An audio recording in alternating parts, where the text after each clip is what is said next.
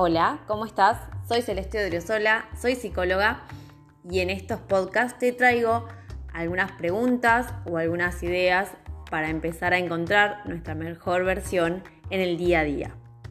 El pensamiento que me atraviesa en el día de hoy tiene que ver un poco con la preocupación, con el miedo que aparece en la mayoría de la sociedad ante la posibilidad de volver a estar atravesando una nueva cuarentena, quizás ante la posibilidad de pasar mucho tiempo nuevamente dentro de casa y observando todo lo que esto genera, me venía un pensamiento que tiene que ver con que me parece que la gente que más se preocupa por esta situación quizás es la gente que esté menos ocupada. Uno de los pensamientos que me venían es si uno puede estar preocupado y ocupado al mismo tiempo. Para mí no hay posibilidad de las dos cosas. Después de empezar a pensar en esto, en uno de los libros que estoy leyendo, apareció una frase que dice exactamente así. Si no quieres preocuparte, mantente ocupado. Las personas más preocupadas del mundo son aquellas que no tienen nada que hacer. Y me pareció súper simple, pero sanador, la posibilidad de pensar que mantenernos ocupados nos hace salir de la preocupación. Em, cuando pensamos en el miedo o en la preocupación, a veces creemos que la valentía, que el coraje es la cura para este. Y a mí me parece que no es la valentía la que mata el miedo, sino que es la acción la que cura el miedo. La acción mata el miedo. Quizás no podamos ocuparnos específicamente de eso que nos preocupa.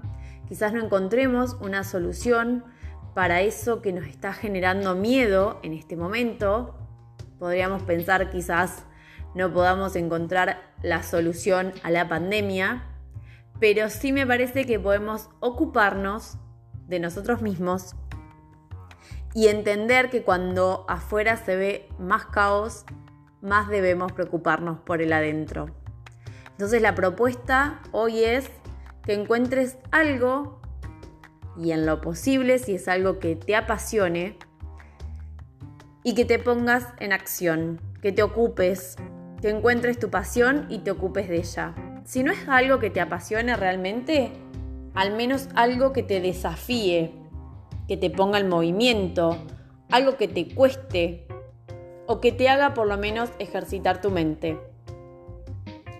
Como sabemos, el tiempo es muy subjetivo y depende muchísimo de la sensación que nosotros tenemos de cómo ese tiempo corre o no pasa nunca, depende mucho de lo que nosotros estemos haciendo.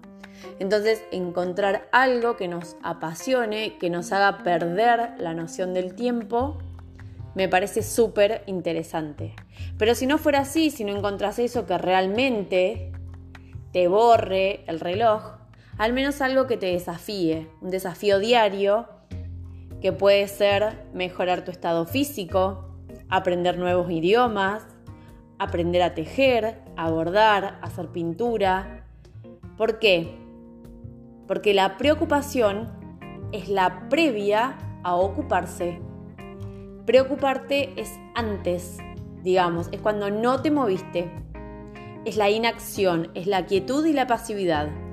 Y si nos quedamos simplemente recibiendo información de la afuera sobre eso que nos preocupa, quedamos inhabilitados de accionar. Entonces, busquemos en estas crisis una oportunidad, dejar de preocuparte, ponerte en acción, ocúpate y busca soluciones nuevas. La crisis genera creatividad. Buscar eso que quizás nunca hayas hecho.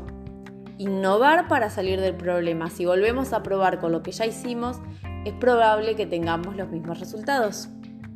Por eso, lo ideal para matar la preocupación es estar ocupado. Quizás no encuentres esa motivación innata de algo para hacer, pero ponete simplemente un desafío diario que de a poco lo vas a incorporar como un hábito y además va a hacer que tu cabeza ya no pueda estar preocupada, sino que esté ocupada. Soy Cele, la psicopositiva, estoy acá para ayudarte a buscar tu mejor versión y ojalá te sirva esta idea de ocuparte.